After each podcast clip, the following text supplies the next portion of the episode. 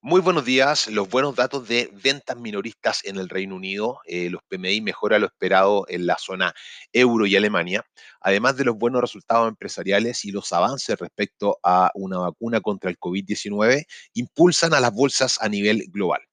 Los buenos datos de Europa desvían un poco la atención de lo que pasa en Washington, donde la presidenta de la Cámara de Representantes y el secretario del Tesoro de Estados Unidos siguen intentando de que se llegue a un acuerdo para implementar un nuevo plan de estímulos monetarios por cerca de 2 billones de dólares, al que el Senado, controlado por los republicanos, eh, aún se opone. A 11 días de las elecciones de Estados Unidos, los inversionistas siguen de cerca la encuesta, así también como las restricciones para intentar controlar la segunda ola de contagios en Estados Unidos y Europa. A medida que nos acercamos a las elecciones, el enfoque está en la eliminación de riesgo en las carteras de inversión.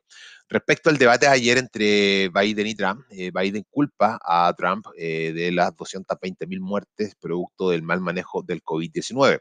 A lo que Trump respondió que para la fiebre porcina el manejo de los demócratas había sido muy deficiente y que el número de muertos no fue alto debido a que era un virus mucho menos agresivo que el coronavirus.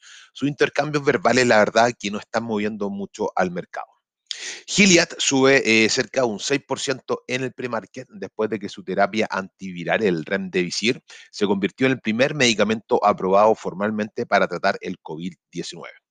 Moderna termina eh, con el reclutamiento de 30.000 voluntarios para la fase 2 de su vacuna, de las cuales 25.000 personas ya habrían sido eh, vacunadas con esta segunda dosis. Los resultados estarían a finales de noviembre. Los dejo invitados para que se conecten a nuestro canal de YouTube a las 9 de la mañana para que conozcan lo más importante que está pasando en la actualidad del mercado y puedan ver una nueva sesión de trading en vivo.